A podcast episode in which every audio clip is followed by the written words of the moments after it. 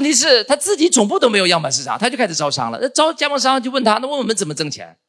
然后总部跟他说啊，你复制美团就行了。问题是美团谁都能复制吗？所以两年之后，加盟商一起集体找到这个老板告他，说的非法集资诈骗，啊，弄得老板很尴尬。然后到广州来问我说：“齐老师，你说怎么办？”我说：“你真的是有非法集资的这个诈骗的嫌疑啊！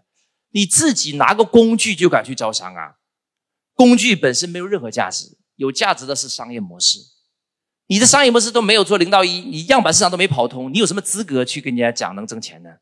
所以大家一定要记住啊，网络工具本身没有任何价值啊！关注我，学习更多内容。